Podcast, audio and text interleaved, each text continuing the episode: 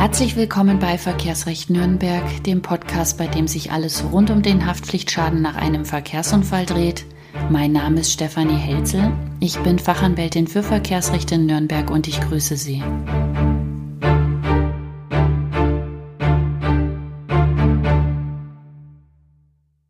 Nachdem derzeit viele Versicherungen die Verbringungskosten bei einer Reparaturrechnung kürzen und nur einen Teil von dem zahlt, was in der Rechnung steht, beschäftigen wir uns heute mit der Kürzung der Verbringungskosten durch die Versicherung. Was sind denn Verbringungskosten eigentlich?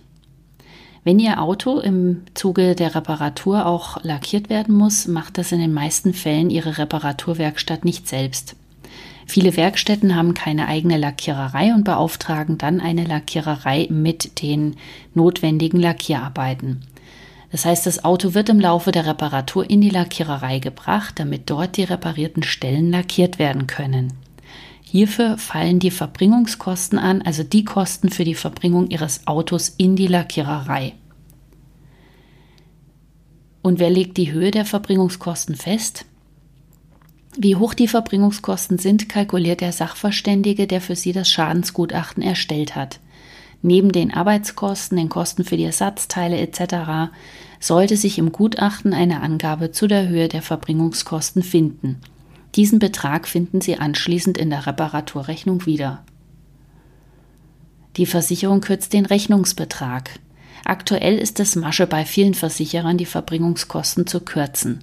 Es werden Pauschalbeträge angesetzt und ein Teil der Verbringungskosten wird mit fadenscheinigen Argumenten gestrichen. In einem anderen Artikel hatte ich schon einmal erwähnt, dass das Gutachten die Grundlage für die Reparaturrechnung ist und diese Kalkulation für die weitere Schadensberechnung auch maßgeblich ist.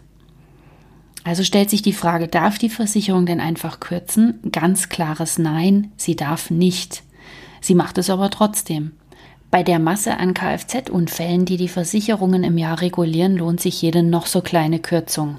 Wenn Sie eine Reparaturrechnung über mehrere tausend Euro erhalten und davon dann 60 oder 70 Euro halt einfach rausgestrichen werden, ist es Ihnen vielleicht zu mühsam, sich dagegen zu wehren. Das wissen die Versicherungen auch und deshalb probieren Sie erst einmal, ob Sie mit Ihrer Kürzungstaktik Erfolg haben. Für die Versicherer lohnt sich das. Wenn auch Sie gerade mit dem Gedanken spielen, die Abrechnung der Versicherung so hinzunehmen, tun Sie sich und anderen Unfallgeschädigten unterm Strich keinen Gefallen. Die Versicherungen werden dann nämlich nicht aufhören, sie sprichwörtlich aufs Kreuz zu legen. Beim nächsten Unfall werden sie dann wieder eine solche Kürzung hinnehmen müssen. Was Sie dagegen tun können, lassen Sie sich gar nicht erst auf eine Schadensregulierung in Eigenregie ein, sondern nehmen gleich die Hilfe eines Anwalts in Anspruch. Der kann zwar nicht verhindern, dass die Versicherung es auch erst einmal versucht, die Reparaturrechnung zu kürzen. Bei mancher Versicherung hilft aber bereits ein Anruf und die passenden Argumente, um den Rest durchzusetzen. Manche Versicherungen, bestes Beispiel ist die Hokoburg, sind aber stur und zahlen erst dann, wenn sie die Klage auf den Tisch bekommen. Aber dann zahlen sie direkt. Ich habe in den letzten Monaten keinen Fall auf dem Tisch gehabt, bei dem die Huck die Verteidigung gegen ihre rechtswidrige Kürzung aufgenommen hat, weil sie einfach keine Chance hat. Sind Sie gerade in der Situation, dass Ihnen eine Versicherung Ihre Reparaturrechnung zusammengekürzt hat? Setzen Sie sich zur Wehr. Akzeptieren Sie diese Kürzung nicht, schließlich ist es Ihr Geld, auf das Sie am Ende verzichten. Warum sollten Sie das tun? Das war's wieder für heute. Wenn Ihnen diese Folge gefallen hat, freue ich mich über Ihre positive Bewertung bei iTunes. Noch mehr würde ich mich freuen, wenn Sie auch beim nächsten Mal wieder zuhören.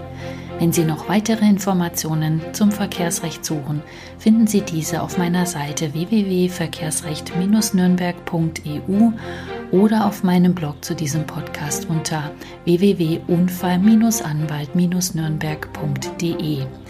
Ich wünsche Ihnen allzeit gute Fahrt, Ihre Stefanie Helzel.